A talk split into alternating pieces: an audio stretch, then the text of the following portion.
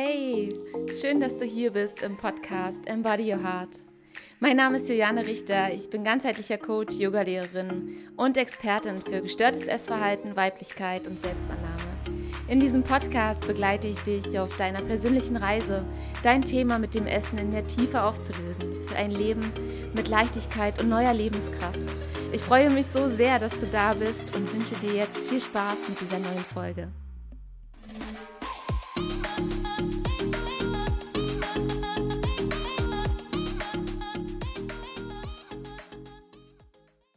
So schön, dass du hier bist im Embody Your Heart Podcast. Ich freue mich total, dass ich mal endlich wirklich nach so, so langer Zeit mit dir wieder ein Interview teilen darf. Und zwar habe ich dieses Interview geführt mit der wundervollen Julia von Seelenmut.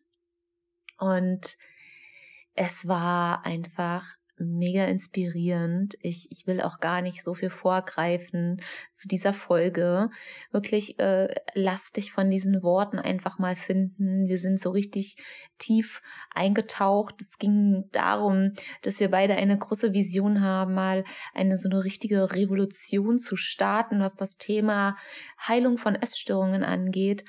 Und warum es eigentlich niemals um die Essstörung geht oder um das Thema Essen an sich, sondern um das, was da da tief darunter liegt, welche wirklichen tiefen Traumata damit verbunden sind, welcher Schmerz damit auch verbunden ist. Und vor allem ganz, ganz wichtig, wie wir wieder einen Weg finden können, aus diesem Schmerz herauszugehen, wirklich wieder in unsere Kraft reinzukommen, diese ähm, ja Selbstheilungskraft und auch, wie wir es schaffen können, in uns wieder diesen, diesen Ort anzuzapfen, wo wir diese unendliche Energie auch wieder herbekommen, wirklich den Weg zu bestreiten und auch mal durchs Chaos zu gehen und auch mal verwirrt zu sein und vom Weg wieder abzukommen, uns wiederzufinden.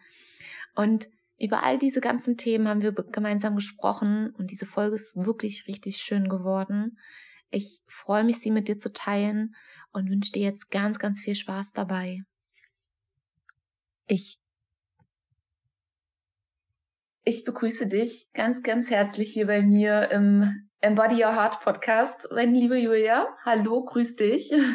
Hallo und ja, danke schön für die Einladung. Sehr, sehr gerne. Ja, ich äh, fand das ganz spannend, wie wir beide ja letztendlich jetzt äh, zusammengekommen sind. Ne? Du hast mir jetzt gerade noch im Vorgespräch gesagt, dass du mich äh, äh, schon, ich sag mal, kanntest, äh, bevor du überhaupt mit Instagram angefangen hast, bevor du angefangen hast, so äh, mit deiner Geschichte, mit deinem Wissen, mit deinem, mit all dem, was so in dir steckt, rauszugehen.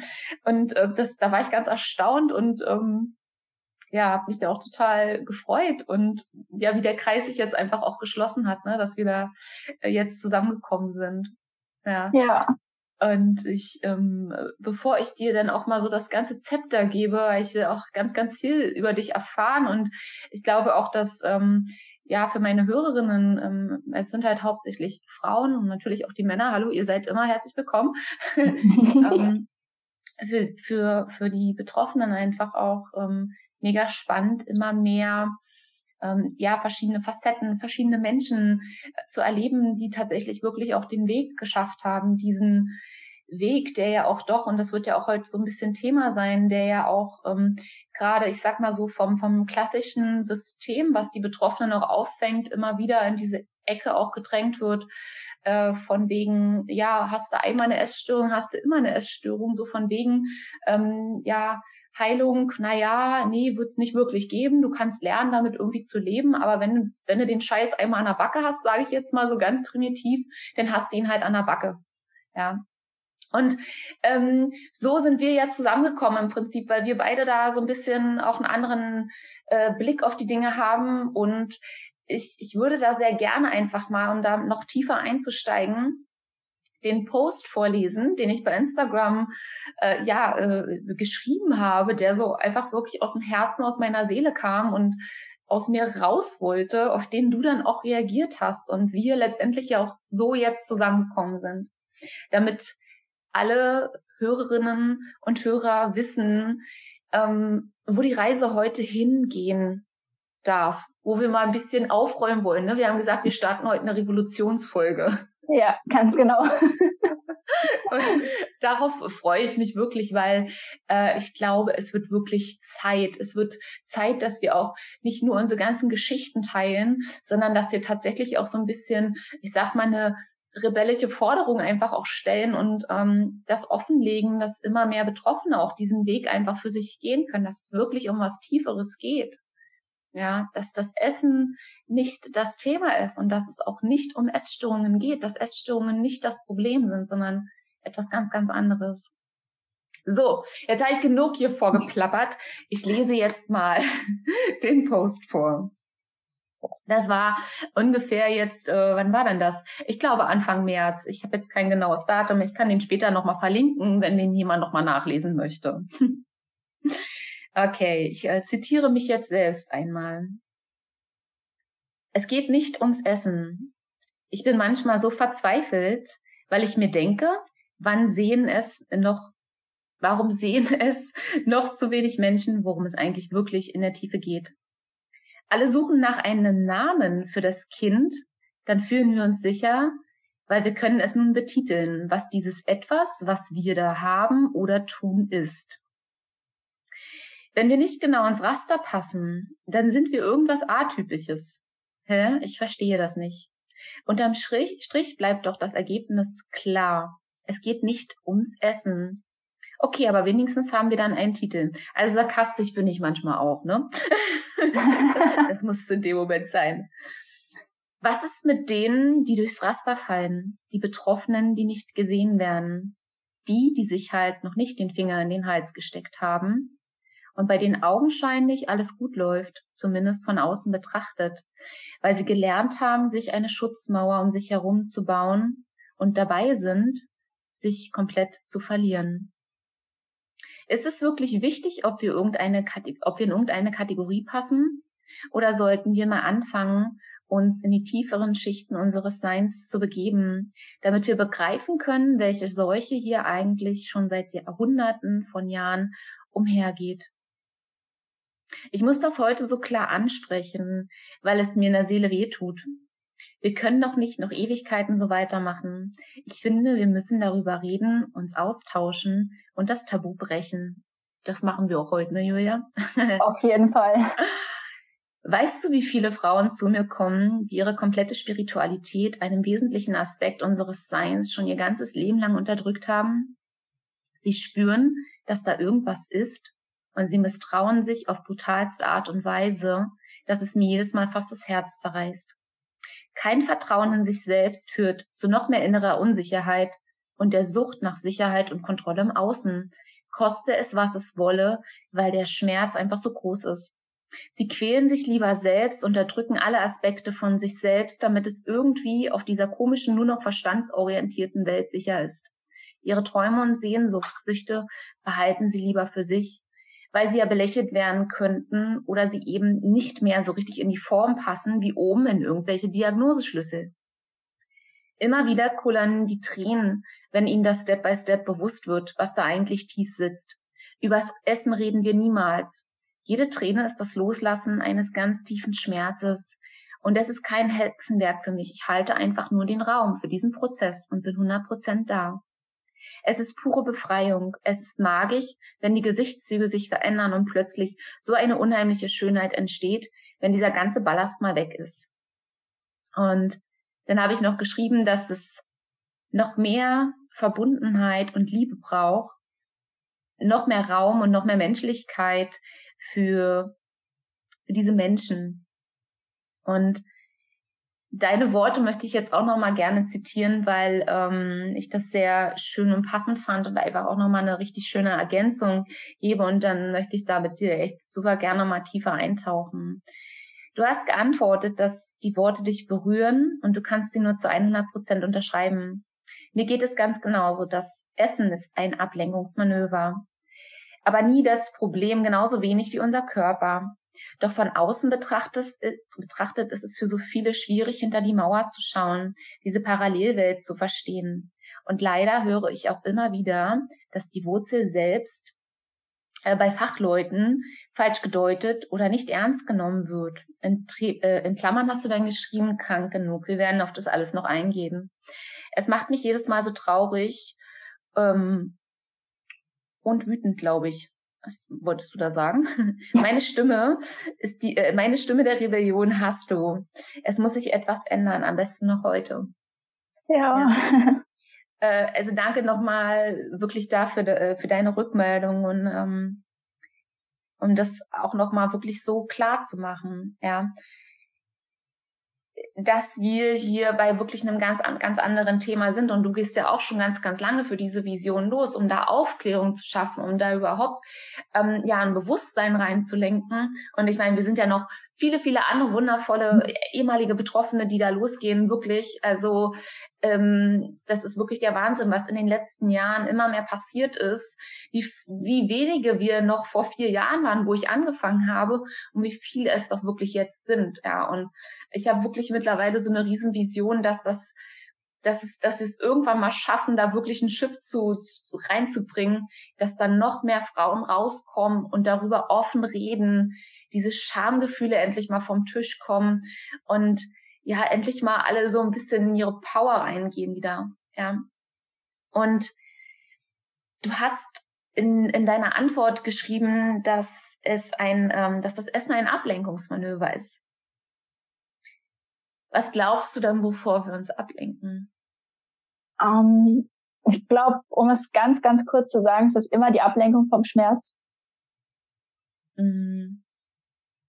Ja. Wie bist du für dich zu dieser Erkenntnis gekommen oder ja, zu diesem, zu diesem? Ähm, das war tatsächlich schon natürlich auch ein längerer Weg. Also ich habe ähm, auch sechs Jahre Essstörung hinter mir und mit allen Hochs und Tiefs. Ähm, aber gerade dieses, ich passe nicht ins System, was du ja auch aufgegriffen hast, das hat mich so sehr berührt, weil ich kenne leider auch so viele, die halt sagen, ja, ich habe halt nicht diesen BMI ne, von 17,5 und ich hatte den halt zum Beispiel auch nicht. Ich war hauptsächlich immer atypisch anorektisch und ich hatte eben nicht diese starke Untergewicht und man hat es nicht so sehr gesehen. Und ich hatte so viele Leute, die gesagt haben, ja, das ist nur eine Phase und ach, das, das hört wieder auf. Oder sie haben gesagt, ach ja, du willst abnehmen, wenn ich wieder von meinem Problem berichtet habe. Also immer dieses, dieses Nicht-Verstehen und immer dieses ja, Kratzen an der Oberfläche. Es geht immer nur ums Essen und ähm, in jeder Therapie, ja, führen Sie mal ein Essprotokoll. Also es war ganz, ganz schrecklich, weil sie haben mich immer mehr eigentlich in diese Kontrolle gebracht und nochmal ein Kontrollding eigentlich oben drauf gepackt, anstatt mal zu fragen war,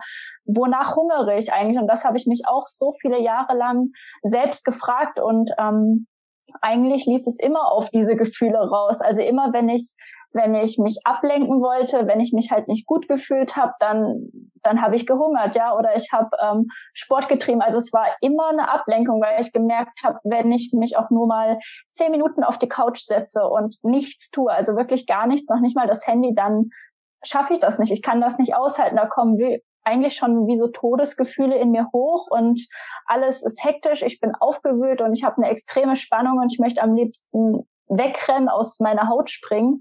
Und ähm, das war dann so die Erkenntnis, okay, es muss definitiv tiefer gehen, es kann nicht auf der Verhaltensebene stattfinden.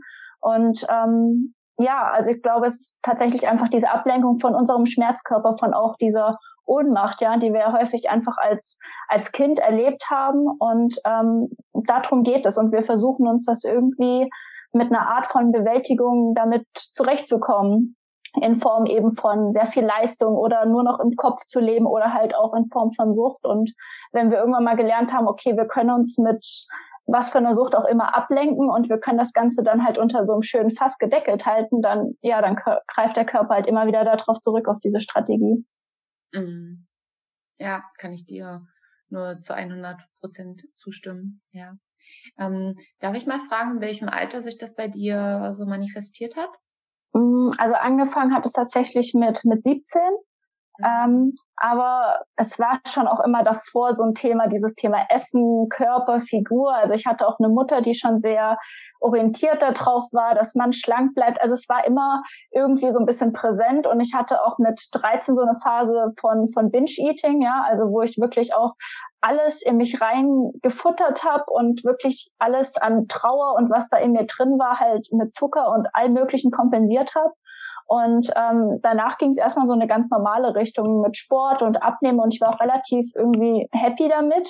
Und dann kam aber auch im Laufe der Zeit immer mehr dieses Gefühl von Leere. Also ich habe mich gefühlt wie so eine Hülle nur noch und es war irgendwie was ganz, ganz Großes in mir. Ich konnte es aber nicht beschreiben. Ich wusste auch nicht, was mit mir los ist. Aber dieses Gefühl von Leere und von ich bin mir fremd, ich spüre mich auch nicht mehr, das ist immer stärker geworden. Und ich glaube, bei mir war es sehr stark auch einfach eine Ablenkung von der Depression. Also ähm, das war gerade auch am Anfang meiner Essstörung erstmal so ein Ablenkungsmanöver, irgendwie damit zurechtzukommen. Und das hat sich aber trotzdem natürlich ähm, durchgezogen. Mhm. Mhm. Ja, das ist, das ist ja tatsächlich wirklich bei ganz, ganz vielen so, ne? Und ich glaube, das ist auch für ganz viele Betroffene ähm, auch ein großer Schmerzpunkt, weil äh, allein, äh, du hast gerade nur einen ganz kleinen Bruchteil erzählt. Und trotzdem hängt alles miteinander zusammen. Und ich glaube, was für ganz viele Betroffene, denn das, das ist das, was auch so mein größter Schmerzpunkt war, ähm, ist da irgendwie überhaupt den Anfang zu finden, wo, welches Stück greife ich denn jetzt und wo gehe ich denn jetzt mal los? Ja, weil es ist ja nicht so, dass, und ich weiß nicht, was du für eine Erfahrung gemacht hast, aber ich kann sagen, dass die Frauen, die bei mir landen, das sind die intelligentesten, äh, wirklich schlausten, gefühlvollsten, empathischsten Frauen überhaupt, ja. Die können alles richtig gut krass aufbröseln, aber finden nicht diesen Punkt, den sie sich dann greifen, wo sie losgehen. Das ist sowieso, dass sie in dem Moment wie, wie so einen blinden Fleck haben. Ja. Alles andere ist irgendwie klar und können sie gut analysieren, aber dieses eine, okay, wo gehe ich jetzt los? Und, und der, der Schmerzpunkt ist ja eigentlich, dass wir immer glauben, es gibt nur dieses eine, wo wir jetzt hin müssen, weil es gibt diese eine Ursache. Was ist denn jetzt die Ursache, dass ich so geworden bin? Aber allein durch deine kurze Schilderung ist das, das ist ein Riesenkomplex geworden. Es hat vielleicht mal mit einem, mit einer Millisekunde deines Lebens begonnen und dann, ich sage immer so, das ist so wie so ein Efeu, der sich, es fängt mit, mit einem Stück Efeu an, der sich an, an der Mauer hochschlängelt. Und dieser Efeu, der kriegt immer mehr Füße und auf einmal ist irgendwann diese ganze Mauer des Hauses bedeckt und, und wir sehen nichts mehr. Wir sehen nichts mehr von dieser Mauer, was dahinter ist. Ja. ja, das finde ich einen sehr guten bildlichen Vergleich und ich kann das nur bestätigen. Also ich habe auch bei mir im Coaching ganz, ganz viele Frauen, die ähm, auch zum Beispiel mit dem Thema Hochsensibilität ja, ähm, ja auch so ein bisschen so ein Problem haben, dass sich einzugestehen, ich, ich fühle mehr als andere Menschen, ich kann vielleicht sogar ich sag mal so ein bisschen was voraussehen. Ja, ich kann zwischenmenschliche Beziehungen fühlen. Und das war auch bei mir so ein Punkt. Ich habe mich von klein auf wirklich anders gefühlt. Ich habe mich auch irgendwie anders verhalten. Und ähm, ich war auch in der Schule nicht so dieses Kind, was sich so da perfekt eingegliedert hat, hat auch eher nicht so gute Noten und meine Eltern haben mich auch zum Psychologen und alles geschleppt und ähm, die haben das aber auch alle zum Beispiel einfach falsch gedeutet. Die haben gesagt, ach ja, sowas wie Hochbegabung, nee, da müsste sie ja viel bessere Noten schreiben. Und schlussendlich ähm, hat sich genau diese Sachen aber in den letzten Jahren bestätigt, also Hochsensibilität und Hochbegabung. Aber auch dieses Vorurteil Hochbegabung geht eben nicht automatisch einher, dass man ein totaler Überflieger ist in der Schule.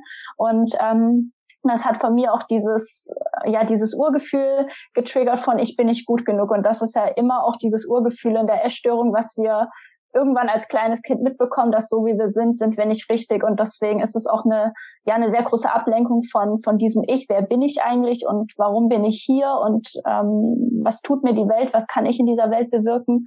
Also das sind ja auch sehr, ja, spirituelle Fragen, ähm, woraus man aber eigentlich ganz viel Kraft schöpfen kann. Das ist ja eigentlich auch wie eine Ressource zu wissen, wer bin ich eigentlich?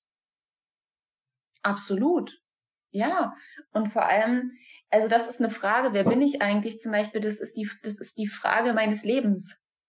Ja, weil ich immer wieder an einen Punkt komme, äh, weil ich eben auch schon so viel gemacht habe und so viel erfahren habe und immer wieder neue Aspekte meiner selbst kennenlerne auf diesem Weg, den ich einfach gehe, wo, weil es mich intuitiv irgendwo hinzieht, mit irgendwelchen Menschen zusammenzieht, in, zu irgendwelchen Büchern oder zu irgendwelchen Themen, whatever. Und jedes Mal komme ich immer wieder an diese neue, an diesen neuen Punkt, wo ich mich frage, wer bin ich eigentlich? Und für mich war eigentlich so diese, diese, also dahinter steckt ja auch ein Schmerz, wenn du die Antwort nicht kennst. Und ich kann mir nach wie vor die Antwort nicht geben. Ich weiß es nicht. Ja. Und Und mhm. genau darin habe ich gelernt, mich immer mehr sicher zu fühlen. Dass es okay ist, wenn ich nicht weiß, wer ich bin, dass mich aber, nur weil ich die Antwort auf die Frage nicht kenne, heißt es nicht, dass ich deswegen stehen bleibe oder dass ich deswegen irgendwie ein Ding an der Waffel habe, sondern dass ich halt einfach dadurch, dass ich mir das nicht immer beantworten kann, die freie Wahl habe, alles sein zu dürfen. Mhm. Ja, das glaube ich. Dann kann ja erst wirklich die Fülle auch wieder kommen. Die Fülle, die diese Leere füllt. Ja, und, und, und dann finde ich es auf einmal auch total spannend, weil dann ist, ist ja eine Leere in sich zu fühlen eigentlich was total Schönes. Mhm. Ja. Weil wir dann offen sind auch für ganz viel. Da ist ja dann auch ganz viel Platz. Je leerer wir sind, umso mehr Platz ist für Neues. Mhm. Ja, also ich glaube, ganz viele gehen ja auch, also da bin ich auch auf jeden Fall durchgegangen, wer bin ich ohne die Essstörung? Das ist ja auch mal dieses ja. Ganz große Thema. Und ähm, für mich war es, und ich glaube, ich spreche da auch wahrscheinlich für viele andere, dass wenn diese Essstörung weg ist, dass ich dann wieder halt so jemand, ich sag mal, ganz Normales bin, so wie irgendwie alle. Und ich gehöre aber irgendwie trotzdem nirgendwo dazu, weil ich in mir drin ja diese Leere habe. Und in meiner Essstörung ging es halt ganz viel um ja Hunger nach Aufmerksamkeit, nach Anerkennung, aber ähm, auch nach Liebe und Geborgenheit und ähm, nicht nur unbedingt so von außen, sondern auch, ich hatte es nie gelernt, mir so eine Art liebevolle Freundin oder auch diese Mutter in mir drin auszubilden. Also ähm, auch so alltägliche Sachen wie Einkaufen, das war für mich einfach eine extreme Überforderung.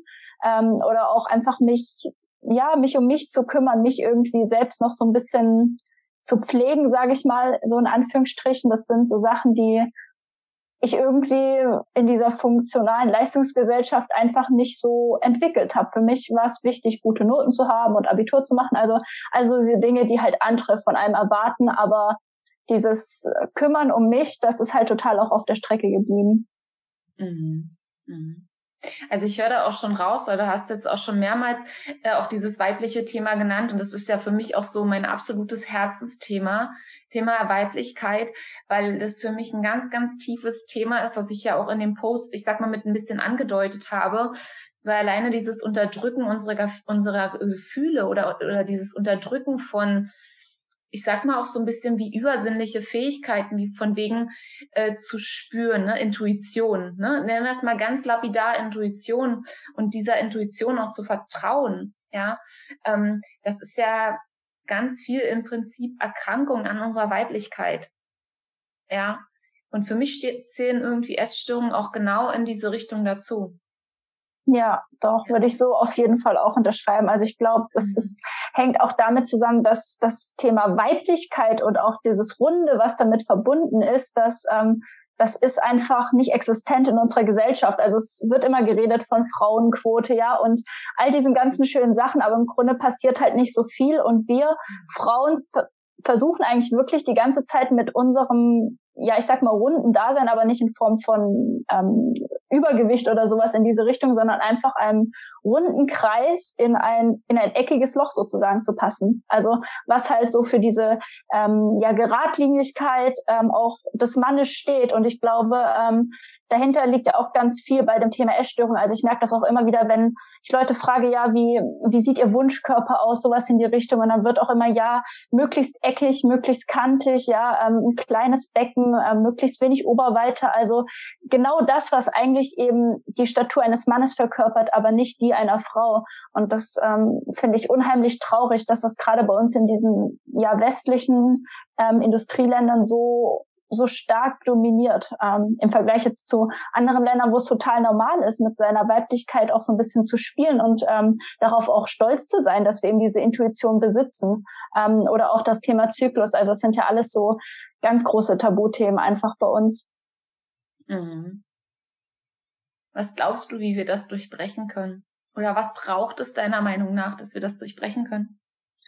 Es braucht eigentlich noch so viele andere Frauen, so wie dich zum Beispiel, wie mich zum Beispiel, die wirklich damit rausgehen und ja immer mehr darüber sprechen. Also auch ähm, ganz offen auch mal sowas wie auf der Arbeit sagen, ähm, ich habe im Moment gerade meine Periode und ich bin vielleicht gerade nicht bei 100 Prozent Leistung. Also sich das gar nicht so zu verstecken, das ist ja so etwas, was eigentlich auch keiner drüber spricht ähm, und was halt auch nicht toleriert wird. Ne? Also das wird dann halt so belächelt oder abgewunken oder auch ähm, Schmerzen, Endometriose, also all solche Sachen. Das ist das wird nicht ernst genommen, aber da sind wir auch wieder beim Thema Psyche. Man sieht die Verletzungen nicht, man sieht die Narben nicht auf der Seele und ähm, man sieht auch nicht eben je Essgestörten an, dass er essgestört ist. Also das ist halt auch wieder, wo ich ähm, im Moment auch gerade zum Beispiel Anfragen bekomme, die sagen, ja, die Kliniken sind so voll durch Corona und ähm, ich kriege im Moment keinen Platz, weil ich zum Beispiel eben nicht untergewichtig bin, ja, weil ich im Prinzip nicht krank genug bin. Ich bin nicht nah genug am Tod, wenn man schon so ein bisschen provoziert dass ich Hilfe bekomme in der Klinik. Und bei solchen Nachrichten, da kommen mir immer schon fast die Tränen und es macht mich auch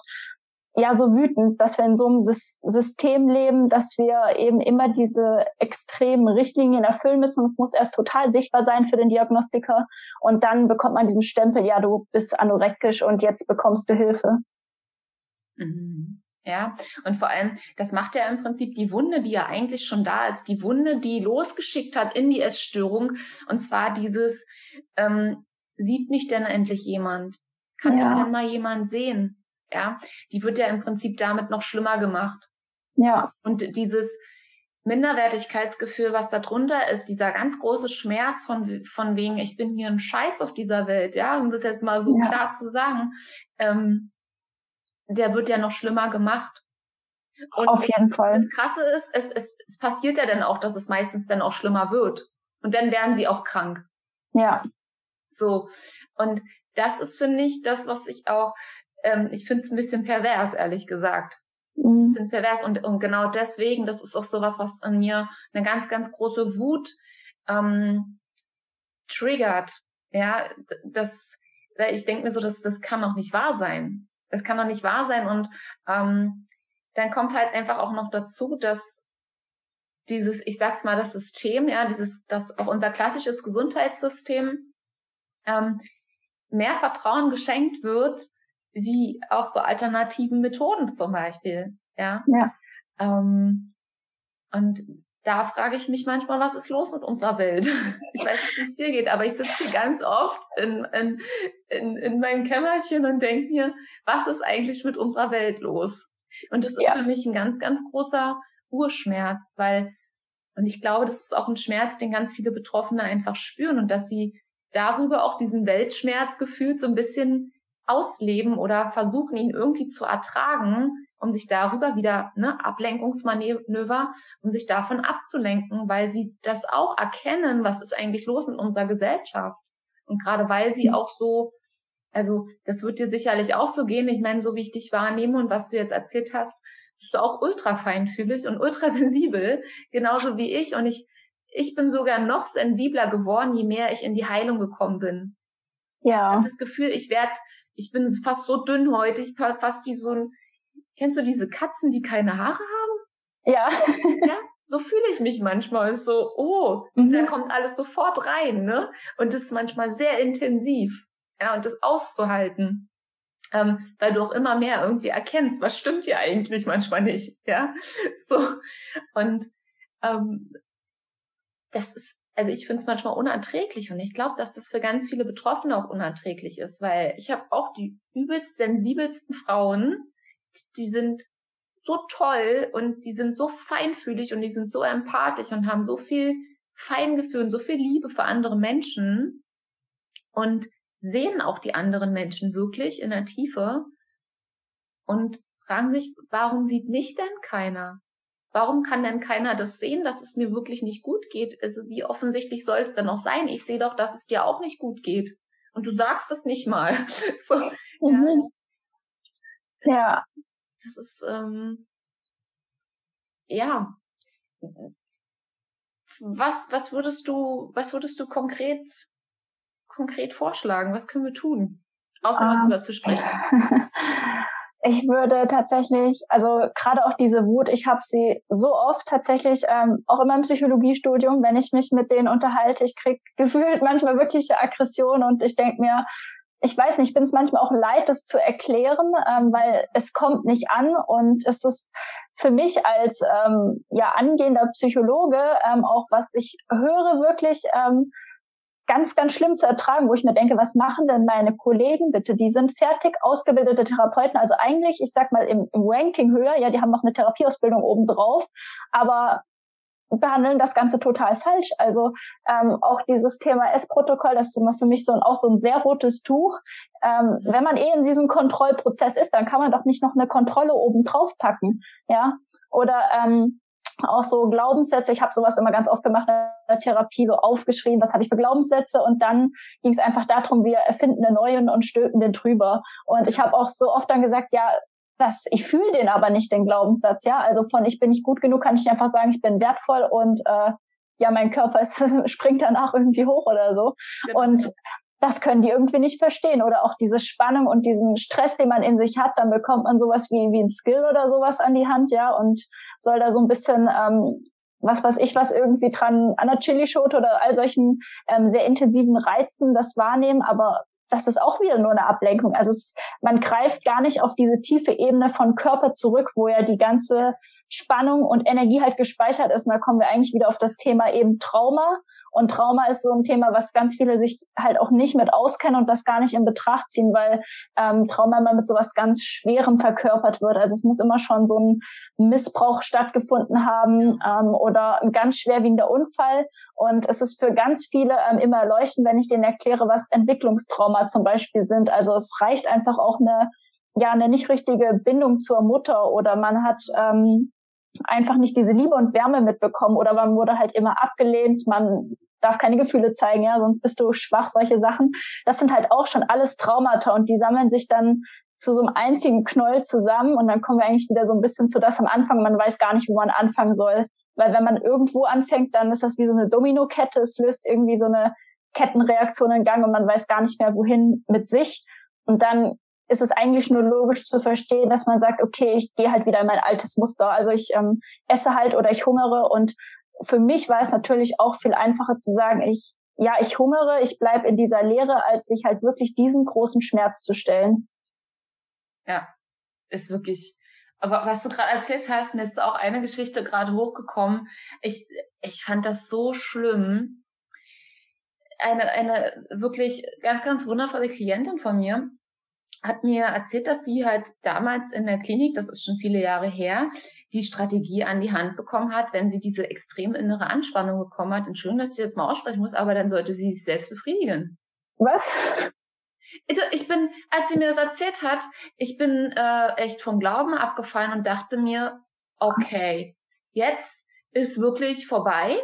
Ähm, jetzt ist ähm, also ich, wirklich, ich finde selbst jetzt keine Worte dafür. Ich denke mir so, wie kann man einer betroffenen Frau diese innere Anspannung und irgendwie den Heilungsweg in die Essstörung darüber vermitteln, dass sie, wenn sie innere Anspannung verspürt, ähm, masturbiert. Ja, vor allen Dingen mit was für einem Hintergedanken. Also das ist einfach ich kann um, das um die blanke Anspannung, ab, um einfach diese Hormonausschüttung herbeizuführen, um dich quasi selbst zu verarschen, um Neurotransmitter, ne, der ganze Cocktail, der dann da so kommt, wenn diese Entspannung einsetzt, um den auszulösen. Und ich dachte mir so, wie, wie traumatisch ist das eigentlich? Frauen, ja. die wirklich in ihrer in ihrer eigenen Weiblichkeit, in ihrem eigenen Sein schon so traumatisiert sind und sie ist tatsächlich auch traumatisiert, also wirklich in Form eines schlimmen Missbrauchs gewesen, und dann noch so, ein, so eine Strategie an die Hand zu geben, das Schönste und Göttlichste, was eine Frau haben kann, ein, ein Orgasmus, ähm, damit zu assoziieren, Anspannung abzubauen. Das ist, oh, das, oh. das tut mir so im Körper und im, in der mhm. Seele weh. Und ähm, ich fand das ganz, ganz schlimm. Und äh, auch, also diese Strategien, die du da an die Hand gibst, ist für mich ist das völlig unverständlich, äh, und überhaupt nicht, also so richtig, I can't relate. Ich kann damit überhaupt nicht in Beziehung gehen und kann das gar nicht verstehen, ähm, sowas dort rüber zu stülpen. Ja, also das ist auch vor allen Dingen in so einem Fall, das ist ein komplettes Retrauma. Also die wird komplett retraumatisiert und ähm, also gerade auch Sexualität ist in der Essstörung, ich glaube, das allerletzte Thema, was man mag. Ja, also ich kann mich noch dran erinnern, ich wollte damals überhaupt nicht in einer Partnerschaft sein und das ist mir auch ähm, danach noch sehr schwierig gefallen, sowas wie Nähe zuzulassen oder mich auch auszuziehen, ja, also auch nackt zu sein und ähm, das muss für, also mir kommt da so einfach nur wie so Körperverletzung schon fast in den Sinn, ja. Also das sind, ich höre, ich hatte auch letztens ähm, einen Fall, wo die Ernährungsberaterin bei dieser Klientin das ganze Ding an sich, die ganze Diagnostik falsch eingestellt hat. Die hat das einfach auf einen Mann eingestellt anstatt auf eine Frau. Und dann kam später raus, sie hätte zu wenig Muskeln. Also das sind so Sachen, wo ich mir denke, dann geht man schon zu einer professionellen Hilfe und dann bekommt man aber überhaupt nicht das, was man erwartet, sondern man bekommt eigentlich nochmal so ein, ja fast schon wie so eine Ohrfeige. Und genau so habe ich mich halt wirklich so oft gefühlt in der Therapie. Ich bin danach rausgegangen und habe gedacht, boah, jetzt bist du da hingefahren, du hast eine Stunde deine Zeit abgesessen und die hat dir null geholfen, die hat es eigentlich nur noch schlimmer gemacht.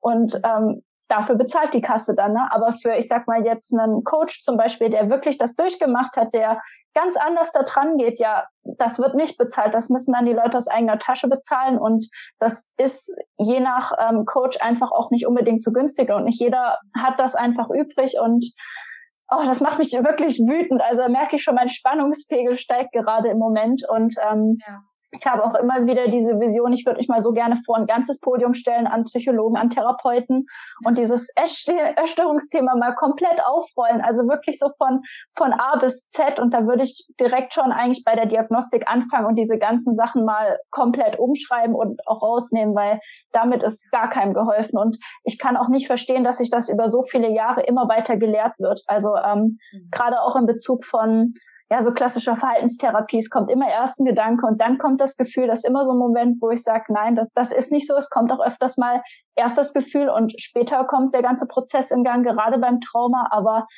das wollen die nicht hören, wenn man sowas eingreift. Also ich hatte das auch, je mehr ich mich damit beschäftigt habe und ich war damals noch in so klassischer Verhaltenstherapie, hat die sich eigentlich schon fast angegriffen gefühlt von mir und hat das dann halt auch gerne so abgetan und gesagt, ja, nee, wir machen jetzt aber mal schön dieses DBT-Programm, ne? Und mhm. klar, für die ist das nett, die kann das abhaken und dann hat sie ihr Soll erfüllt, aber für mich als Patient, wenn ich mich damit gar nicht beschäftige und eigentlich dem Vertrauen schenke und dem ich wirklich öffne, meine Geschichte erzähle, dann ist das einfach retraumatisierend für die Leute. Ja, absolut. Absolut kann ich dir zu 100 Prozent zustimmen. Und letztendlich, wenn wir da, wenn wir uns da mal ganz rauszoomen, wirklich in die komplette Metaebene reingehen, ist ja auch da wieder diese ähm, strikte Trennung von ich sage es immer so gern, dieses Yin und Yang, ne? dieses weibliche und männliche. Es ist alles, alles, was wir äh, nur greifen können, das ist auch da, das existiert. Ne? Und, und mhm. dann kommen solche Dinge bei raus, wie erst, dann kommt ein Gedanke und dann kommt das Gefühl. Und mit Sicherheit gibt es Mechanismen, dass das so ist. Aber wenn wir uns Menschen mal wirklich auf einer höheren Ebene betrachten würden und mal gucken, wie alles miteinander zusammenhängt, und dann kommen wir halt an das Thema Spiritualität und Dinge, die wir nicht begreifen können, die wir nicht mit dem Verstand begründen begründen oder wissenschaftlich belegen können, die aber da sind und die wir ja auch fühlen. Wir fühlen ja, ja. Dass, dass da irgendwo anders noch eine Wahrheit liegt. Und wir trauen uns aber nicht, dieser Wahrheit zu folgen, die wir da im Inneren spüren, weil wir halt das nicht belegen können und weil wir es nicht logisch benennen können. Und dann sozusagen auch im Widerstand im, auf außen, wie du halt zum Beispiel mit dieser Therapeutin. Ne?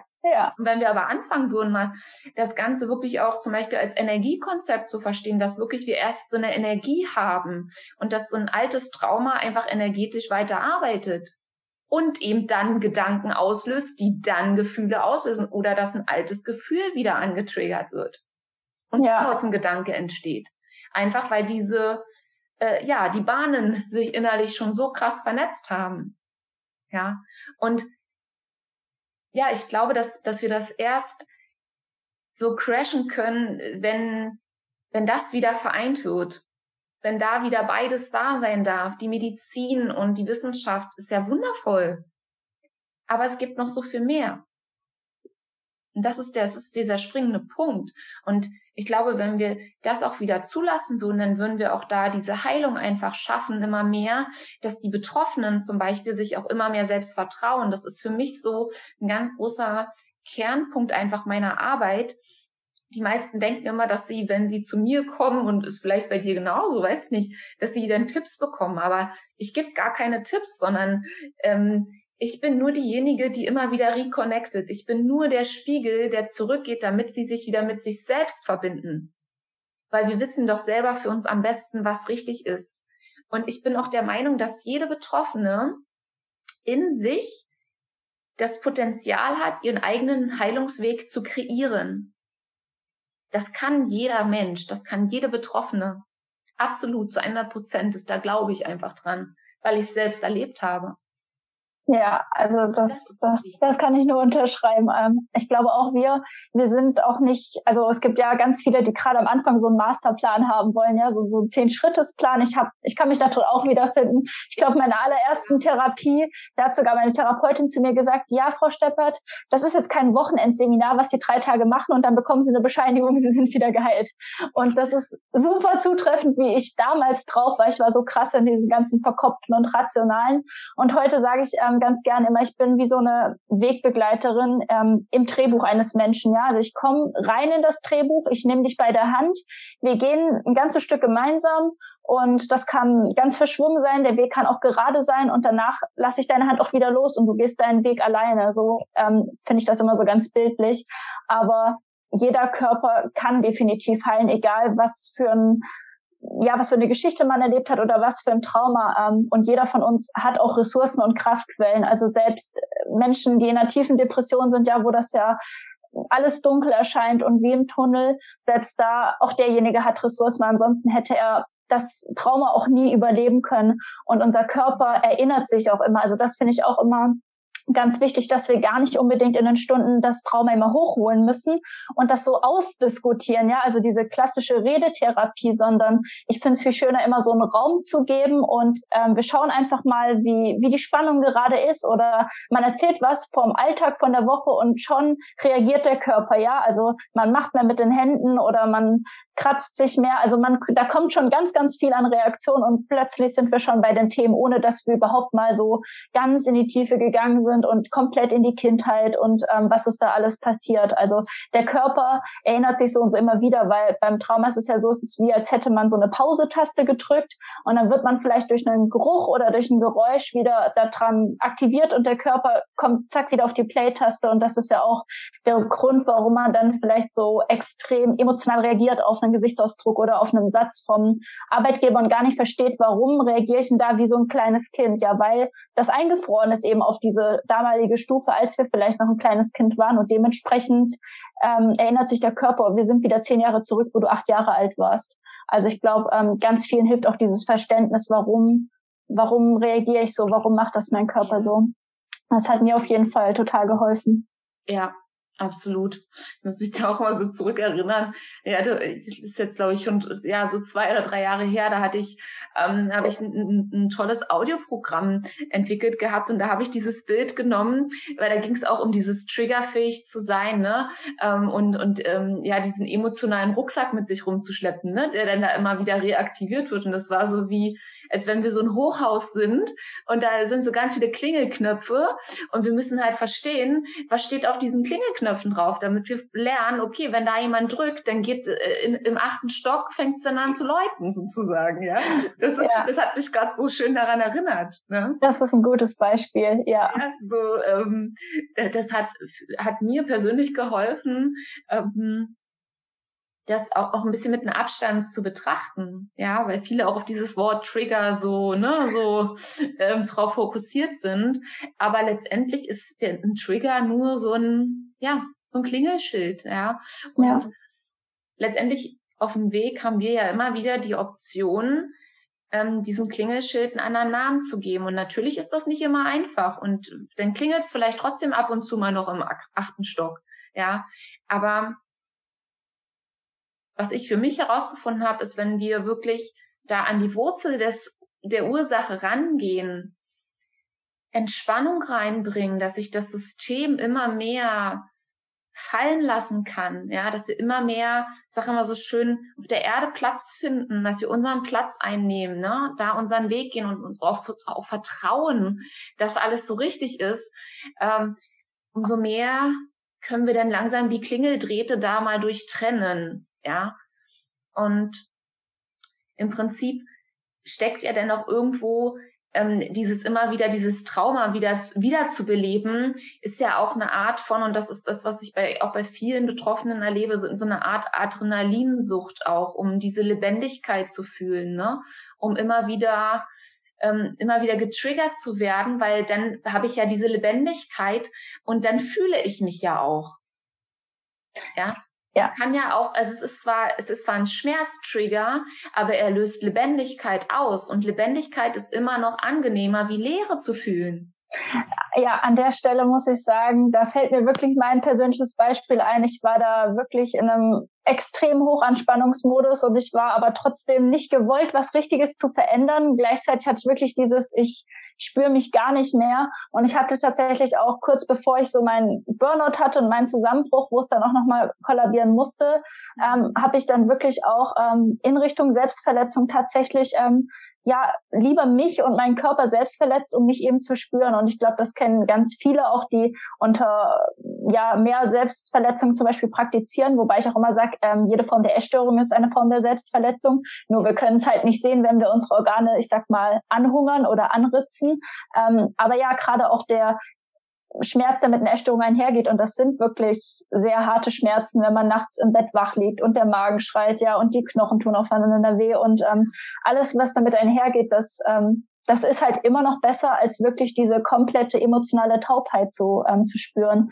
Und für mich war es auch zum Schluss ganz wichtig, aus diesem ja, Notfallmodus rauszukommen, aus diesem Ich überlebe eigentlich nur noch. Also ich bin zwar am Leben, aber halt überhaupt gar nicht im Leben. Und ähm, da wollte ich unbedingt raus aus diesem Ich muss nur und ich äh, aus diesem Funktionieren. Also sowas wie Lebendigkeit wieder spüren, so wie du auch gesagt hast, auf der Erde. Also sich auch zu zentrieren und so ein bisschen was ja zu spüren und erstmal nur zu sein, ohne irgendwas zu leisten, ohne irgendwas zu bringen. Mhm. Was, was hast du damals ganz praktisch, konkret gemacht, als du für dich diese Erkenntnis denn hattest? Mm, meinst du jetzt zu diesem Punkt mit, ähm, mit der Selbstverletzung oder zu welchem Punkt meinst du genau? Mhm, genau, also da wieder die, ähm, wie du eben gerade beschrieben hast, dieses wieder mit dir zu sein, ähm, auf der Erde anzukommen. Was hast du konkret für dich umgesetzt, damit du dieses Gefühl in dir stärkst? Mm, also bei mir war es dann wirklich konkret, dass ich ja erstmal ausgenockt worden bin von meinem eigenen Körper, ähm, aber trotzdem halt auf dieser Hochanspannung saß. Ähm, aber ich habe in dieser Zeit wirklich gelernt, dass ich nicht immer irgendwie noch tausend andere Verhalten oder irgendwie ein Skill brauche, um irgendwie da rauszukommen, sondern ich muss lernen, diese Beziehung zu mir zu verbessern. Also ich muss lernen, mich, wenn es auch mal nur eine Minute ist, mich auf diese Bank zu setzen und einfach das mit mir auszuhalten. Also ich habe wirklich ganz viel versucht, mit meinem Körper zu arbeiten. Ähm, da hat mir zum Beispiel Yoga damals der Einstieg so ein bisschen geholfen, weil man ist trotzdem irgendwie in Bewegung, ähm, aber es ist halt erstmal nichts, was einem beschallt und wieder komplett ablenkt und man ist trotzdem irgendwie irgendwie bei sich. Und das waren so kleinere Schritte und später dann zum Beispiel auch in Form von Spiegelarbeit. Also das war am Anfang für mich auch ganz ja schlimm und irgendwie auch teilweise sehr ja mit sehr viel Scham behaftet, mich so zu sehen, weil dann gab es schon auch Momente, wo ich mal so mich gesehen habe und meinen Körper, wo ich schon auch gedacht habe, boah, du siehst echt total krank aus, du siehst wirklich total scheiße aus eigentlich und ähm, das ist nicht hübsch und das hat mich auch sehr traurig gemacht, weil ich gedacht habe, ich bin zu so einer Person geworden, wo ich nie hin wollte. Also was mich auch selbst so erschrocken hat. Ähm, also ganz viel Körperarbeit und das ist auch das, was ich ähm, dann mit den Frauen mache. Also gerade im Bereich von Trauma wirklich diesen Körper wieder spüren zu lernen, zu sagen, okay, so Entspannungszeichen, was sind überhaupt Entspannungszeichen? Also auch mal so ein so ein Zittern oder so ein Magenkrummeln, also das überhaupt erstmal so wieder ja willkommen zu heißen und zu sagen, das ist das ist okay und das darf ich haben. Also so in so ganz kleinen Baby-Steps, ja. Ja, ja, mega schön. Ja, da haben wir auch sehr ähnliche Ansätze. Ne? Ich arbeite auch viel mit, mit Yoga, jetzt mhm. in Yoga und also das ist allein schon wirklich eine schöne Art, um, um wieder in den Körper mal wieder einzutauchen, ne? um wieder ja. mal mit sich zu sein und überhaupt erstmal wieder sich ranzutasten, was ist eigentlich da? Ja. Ich habe das auch sehr, sehr oft erlebt, dass so, so energetisch fühlen sich die meisten ab, ab Kopf abwärts abgetrennt, weil diese ganze mhm. Energie wirklich nur noch im Kopf kreist. Ja. Und da auch Lösungen kreiert werden wollen für den Heilungsweg. Ähm, und, und das ist halt das, was dann auf Dauer nicht funktioniert, was es ja eigentlich eher noch schlimmer macht. Ja, weil unser Körper besitzt ja die komplette Weisheit, die wir für Heilung brauchen. Wir haben diese Selbstheilungskräfte in uns und das nicht nur auf einer körperlichen Ebene, sondern auch auf einer emotionalen, mentalen und energetischen Ebene. Der ja. kann das alles. Und das ist sozusagen unser bester Therapeut. Der führt uns genau hin. Wir müssen nur lernen, mal stehen zu bleiben und, und da zu sein. Und ja, dieses, ich sage immer so gerne, Heilung bedeutet einfach mal zu bleiben. Dich eben nicht wieder, ich sag mal, zu verpissen, ja, Ablenkungsmanöver, sondern zu bleiben, bei dir zu bleiben und in Beziehung gehen, genau wie du gesagt hast. Weil dann, ja. wenn wir dann horchen, dann kommen ja die richtigen Impulse. Ja, also ähm, ich sage auch immer wieder, man kann eine Essstörung nicht im Kopf auflösen. Das, das, ähm, das funktioniert nicht. Es kann nur über den Körper gehen und ähm, ich erlebe das auch immer häufig, also gerade so ab Kopf oder dann so Richtung Solarplexus, sowas in die Richtung. Also so, das geht noch, ähm, aber ähm, also am Anfang finde ich es immer ganz hilfreich, einfach mal zu schauen, welcher Ort im Körper sich okay anfühlt. Ja, also nicht gut, sondern einfach okay und das, das gibt's immer. Also selbst wenn es vielleicht nur der kleine Finger ist oder so, es gibt immer einen Ort im Körper, der sich wenigstens okay für jede Frau oder auch jeden Mann mit Essstörung anfühlt. Und das ist etwas, woran man arbeiten kann. Dann können wir gucken, wie der Ort sich anfühlt und welche Farbe er vielleicht auch mitbringt. Also ich finde es auch immer schön, mit so Bildern und Energien zu arbeiten, ob sich der Ort bewegt und sowas in die Richtung. Und das ist so ein Ort, wo man ja auch immer wieder dran zurückkehren kann. Genau, wenn man eben dann mal bei sich bleibt, weil dann kommen halt ganz schnell die Gedanken und die Erstörung, die dir sagt, boah, nee, komm wieder zu mir zurück und geh mal das machen und das und das. Ähm, und das sind halt so Sachen, wo man dann lernt, wieder auf sich zurückzukommen, weil ich glaube, das Wichtigste ist, ähm, ja zu erkennen, dass man diese Ohnmacht, die man als Kind erlebt hat oder auch immer wieder erlebt hat, dass ich die verlassen kann. Ja, also ich kann aus diesem Schmerz eigenständig rausgehen. Ich glaube, das ist die größte Erfahrung, die auch ich gemacht habe. Also ich bin etwas nicht komplett hilflos ausgeliefert, sondern mittlerweile bin ich erwachsen. Ich habe Ressourcen entwickelt, Strategien, gesunde Strategien und ähm, wenn irgendwas Schlechtes meinen Morgen vielleicht begonnen hat, kann mein Nachmittag trotzdem noch schön sein. Also auch weg von diesem Schwarz-Weiß-Denken. Ne? Entweder ist mein Tag nur gut oder mein Tag nur schlecht. Mhm, genau. Ja, überhaupt erstmal wieder zuzulassen, dass man dem Ganzen auch mal einen anderen Namen geben kann, ne? Dass da eben, es muss nicht alles immer Hü oder Hot sein, ne? Und das ist ja auch so ganz, ganz typisch für viele Betroffene. Ähm, dieses, äh, ja, ganz oder gar nicht. Ja. Aber dann auch im Heilungsweg ganz oder gar nicht. Und äh, der Weg liegt halt genau dann immer wieder da in der Mitte. Ja, weil klar, es ist, es ist ja auch gut, dass wir auch Extreme leben. Manchmal brauchen wir auch Extreme in unserem Leben. Das gehört ja genauso zu unserem Menschsein dazu.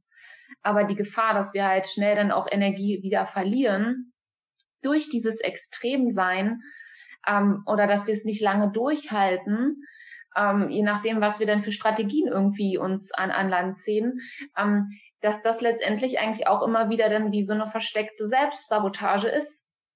Ja, weil meistens geht's dann wieder nach hinten los. Ja. Und dann reaktivieren wir immer wieder unser altes Trauma. Letztendlich kommt's dann immer wieder dahin zurück. Immer wieder in diesen Urschmerz von ich bin nicht genug ähm, und ich, ähm, ich schaff das eh nicht und, und dann kommt das System und bestätigt das auch noch und sagt, ja, Heilung einer Essstörung ist nicht möglich. Und dann haben wir mhm. den Salat. Ja, also ich glaube, das ist auch mal so ein schlimmer Satz, den man einem Patienten mitgeben kann, zu sagen, ja, du kannst damit leben, zu lernen. Also das irgendwie damit zu leben, so als wäre es ja, ich weiß nicht, was für eine Krankheit, ja, mir fällt gerade kein Vergleich ein, aber ich habe das damals genauso gesagt bekommen, ja, also eine Essstörung ist eigentlich nicht ganz heilbar. Und ähm, ich, ich stehe da komplett eben nicht da dafür und sage doch, 100 Prozent Heilung ist möglich, ja. aber natürlich erfordert es auch Arbeit von dir, ja, also es ist nicht so, dass ich ähm, dich heile von der Ferne und ich leg mal die Hand auf oder so, nein, sondern natürlich ist es harte Arbeit und man muss wollen und man muss halt auch ähm, dafür bereit sein, vielleicht gewisse Dinge aufzugeben und sich zu verändern. Und an diesem Punkt muss man auch manchmal erst kommen. Also bei mir musste auch erstmal so ein, so ein richtiges Breakdown da sein, dass ich gesagt habe, okay, ja, doch, es muss sich noch was ändern. Also manchmal braucht es auch noch ein Stück, erstmal den Weg entlang zu gehen durch den Schmerz und dann zu sehen, okay, es führt mich eben definitiv nicht in die Richtung Glück. Ja. Ja, dass wir den, den Schmerz als Wegbegleiter so lange brauchen, wie wir ihn brauchen. Das ist einfach ja. so, ja. Bis wir die volle Botschaft des Schmerzes auch verstanden haben. Ja. Und dann in die Veränderung gehen können. Ja. Und für viele ist ja dann im Prinzip dieser, dieser Sprung so, so, so schwierig, ne, aus diesem Chaos dann in die Ordnung wieder neu reinzugehen, weil dazwischen ist halt erstmal dieser Moment, da, ja, da ist so dieses Nichts erstmal, das ist so wie so ein freier Fall, weil du nicht weißt, okay, was ist denn jetzt der nächste Schritt? Ja, mhm. was du äh, vorhin auch ähm, gesagt hast, dieses, ähm, ja, wer bin ich denn dann ohne die Essstörung? Ja, alle wollen irgendwie die Essstörung loswerden und das ist natürlich auch gut, dass, dass wir die heilen wollen. Aber niemand macht sich Gedanken darüber, ähm, was ist denn dann? Weil das ist auch ein Punkt, den ich immer wieder auch auffasse. Ähm, wenn uns unbewusst äh, ein geheiltes Ich Angst macht, weil das geheilte Ich viel stärker ist und Grenzen setzt und Nein sagt, wo es, wo es heute Ja und Amen sagt, damit es ja doch irgendwie vielleicht Liebe und Anerkennung bekommt, zwar in diesem gestörten Modus, aber es bekommt Liebe und Anerkennung. Damit müssen wir uns ja auseinandersetzen. Was ist denn, wenn ich eine freie, glückliche, ähm, nimm mal jetzt mal Frau bin. Was ist denn, wenn ich eine Frau bin, die tough im Leben ist, die stark ist und die Grenzen setzt, die Nein sagt, die 100% Freiheit hat? Das bedeutet auch, dass du 100% Verantwortung für alles tragen musst. Und das ist auch nicht immer easy. Also ja. den Heilungsweg zu gehen, das ist nicht immer leicht. Das fühlt sich nicht immer alles geil an. Also das kann ich ganz klar so sagen. Es fühlt sich manchmal richtig scheiße an. Ja. ja wirklich.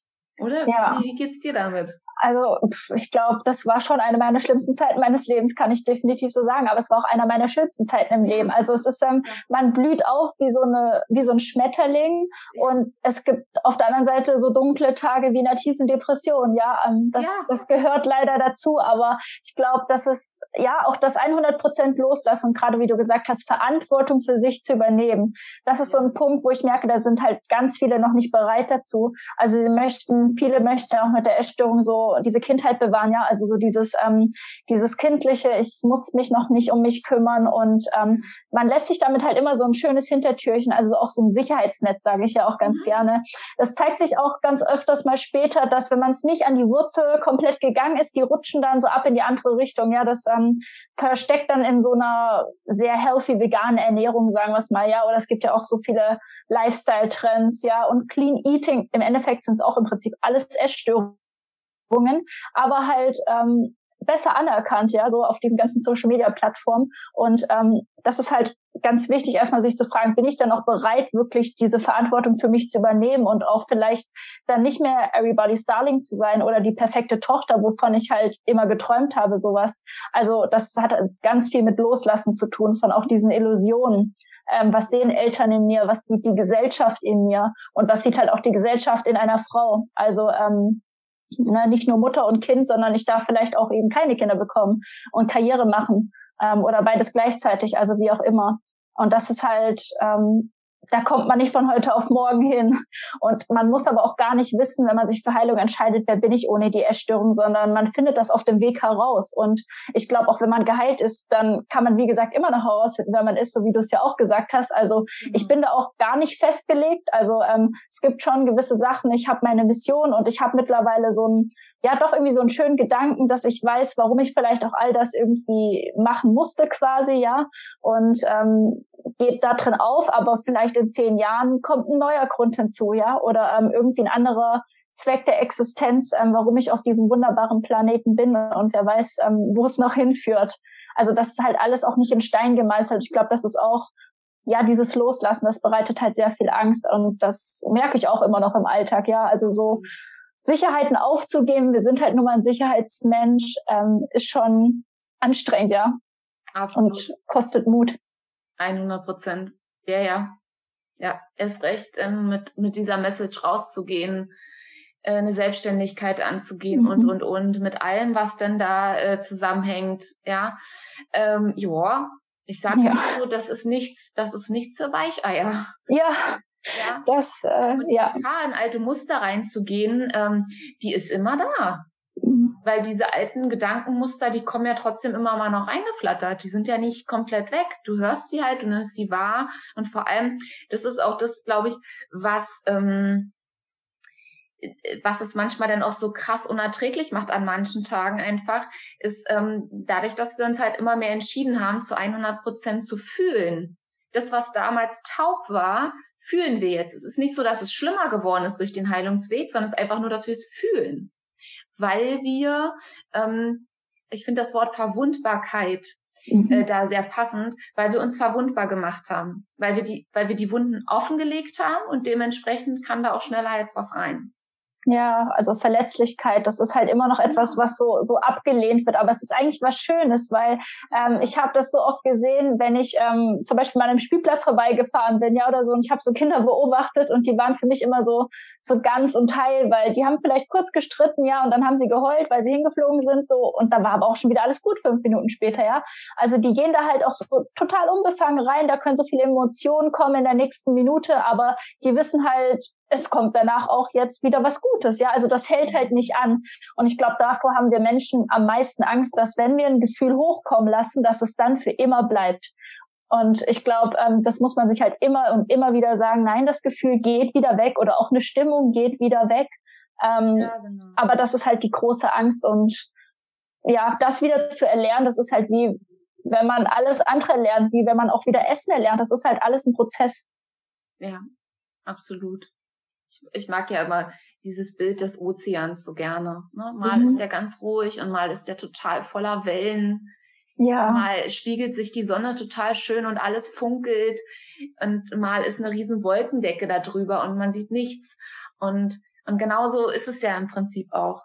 Ne? Ja. Genau so, ja. Du, du hattest eben gerade äh, gesagt, dass du äh, für dich so, so einen schönen Gedanken im Kopf hast, warum das alles so gelaufen ist für dich. Magst du den mit uns teilen? Ähm, ja, also ich habe mich immer wieder natürlich so auch gefragt, so warum ich, ne? Also ich glaube, da stellt sich irgendwie jeder Kranke, egal ob jetzt körperlich oder psychisch. Und irgendwie hat mich das auch immer so schuldig fühlen lassen und oh, das war so wie so ein großer Brocken. Und irgendwann habe ich mal gemerkt, wie viel ich damit aber auch schon Positives erreicht habe. Also halt nicht immer nur das Negative zu sehen. Und ähm, ich erinnere mich auch jetzt noch, bevor ich damit ange angefangen habe mit Seelenmut, also mit dem Account, und das ist noch nicht so lange her, das sind tatsächlich mal gerade gute anderthalb Jahre. Und damals war ich noch ja sehr schon ängstlich. Ja? Also ich hatte Angst, auch mich zu zeigen und was macht das, wenn man im Internet ist und solche Sachen. Und ich hätte nie gedacht, wohin mich ja das mal bringen wird. Also ich hatte zwar dieses Gefühl von Revolution, von Mission. Ich wollte rausgehen und ich wollte Veränderung und ich wollte ja natürlich helfen und aufklären und Hoffnung schenken. Ähm, aber dass ich zum Beispiel meine Mission, so wie jetzt eben zur meiner Arbeit auch gemacht habe, also auch diesen Sprung in die Selbstständigkeit, ja, also weg von diesem großen Sicherheitsnetz, dass ähm, das ist für mich jeden Tag ein schöner Gedanke oder auch mich eben auf meine Klienten zu freuen, ähm, deren Dankbarkeit auch zu sehen, ja, also auch wenn die schreiben nach einer Podcast-Folge oder auf eine, selbst auf eine Story reagieren, ja, und sagen, boah, jetzt, das hat mir geholfen, dass ich heute Abend esse oder so.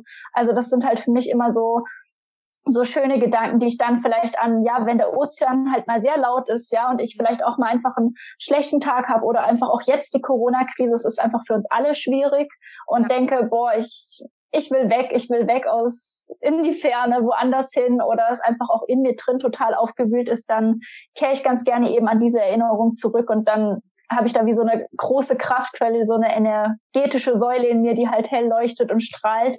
Und ja, dann wird mein Ozean auch wieder ruhiger und ähm, ist vielleicht noch nicht ganz still, aber ähm, ja, es hat einfach auch was Schönes zu wissen, okay, ähm, ich habe diese Erfahrung gemacht und ich bin wirklich durch sehr, sehr tiefe Täler gegangen und nicht alles hätte man vielleicht machen müssen, wenn ich den Schmerz auch mal früher gesehen hätte.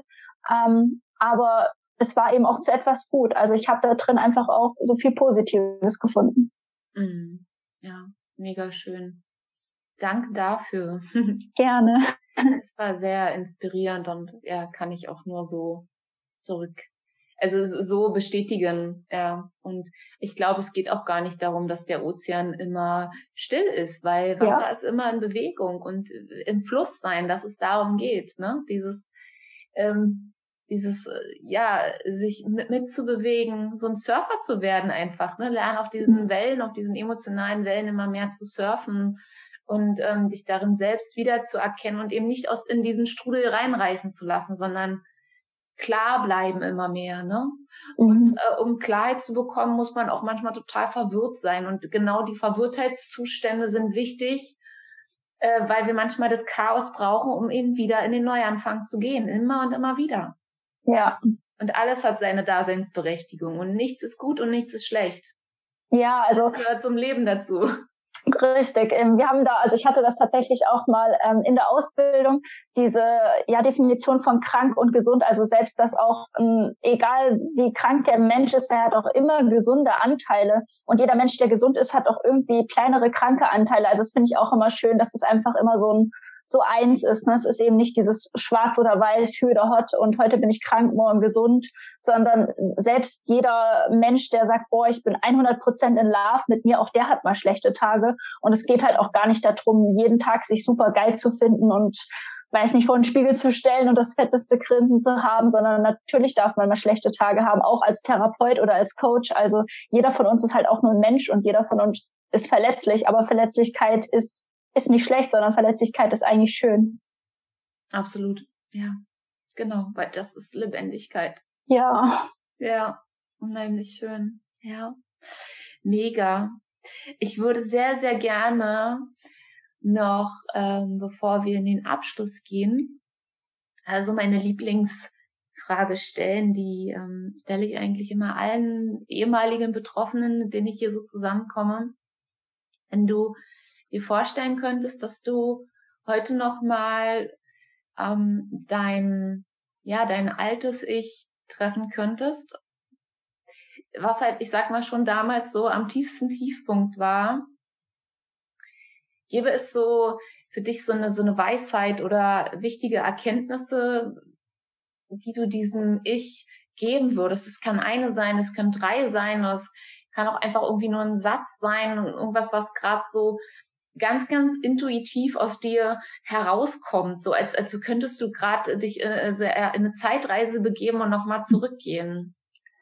Ähm, ja, da kamen gerade schon so Gedanken in den Sinn. Also ich glaube, ähm, immer wenn ich zurückreise, habe ich das Gefühl, ich würde eben mein jüngeres Ich oder auch mein altes Ich einfach in den Arm nehmen und ich würde ihm wirklich sagen, du, du bist wertvoll, du bist genug und du wirst geliebt. Also ich glaube, das sind halt immer diese Sachen wertvoll genug und ja, man wird auch geliebt. Also generell, das Universum liebt einen immer und ähm, auch unser Körper mag uns und ich glaube, ähm, ja, was ich vielleicht noch mitgeben würde, ist, dass, ja, ich würde zu mir selbst sagen, hey, du bist ein Kämpfer, du hast bis jetzt schon so viele schlechte Tage, 100 Prozent überlebt und du wirst auch alles andere, was noch kommt, einfach meistern, weil du es auch bis hierher gemeistert hast und ähm, ja, also so, so, so eine starke Kraftquelle, glaube ich. Sowas würde ich meinem alten Ich ganz gerne einfach mitgeben und eine sehr liebevolle Umarmung. Einfach mal, ähm, ja, dass es sich so ein bisschen wieder spürt. Ja, Mega schön. Danke dafür. Und wenn jetzt die eine oder andere sagt, Mensch, die Julia, die ist, das ist eine coole Socke, die hat geile Ansichten, die inspiriert mich, äh, ich möchte gern mehr von ihr erfahren oder mich vielleicht auch sogar mit ihr connecten.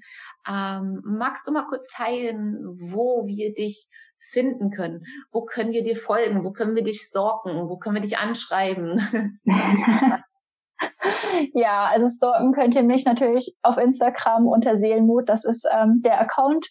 Und ähm, die Homepage ist eben auch in der Bio unter seelenmut.net. Ähm, ist auch nochmal alles Wichtige, ich sag mal zusammengefasst. Da sind auch so kleinere Selbsttests dabei zum Thema, ob ich essgestört bin.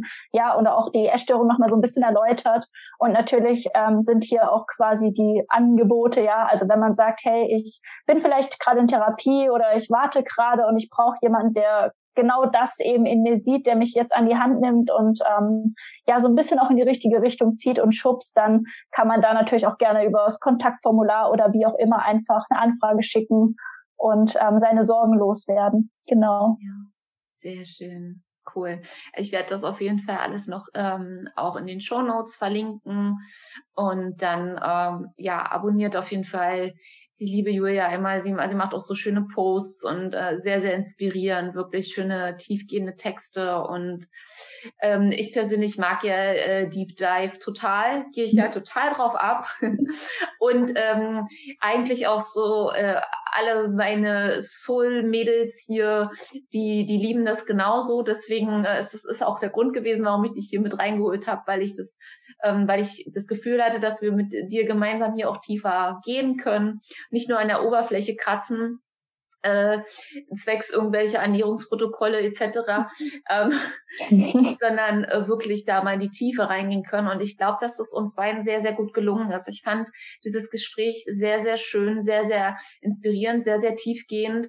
Und ähm, ja, möchte mich einfach wirklich von Herzen bei dir bedanken. Erstmal für deine Zeit, ähm, äh, für deinen Seelenmut, den, den, du ähm, aufgebracht hast, auch ähm, ja, diese Challenge anzunehmen, äh, Mut in der eigenen Geschichte zu finden und diese Geschichte auch mit der Welt zu teilen. Ich weiß wirklich, was es bedeutet, da über seine Schatten zu springen, über die Ängste zu sprechen ähm, und über schambehaftete Vergangenheitsgeschichten zu reden.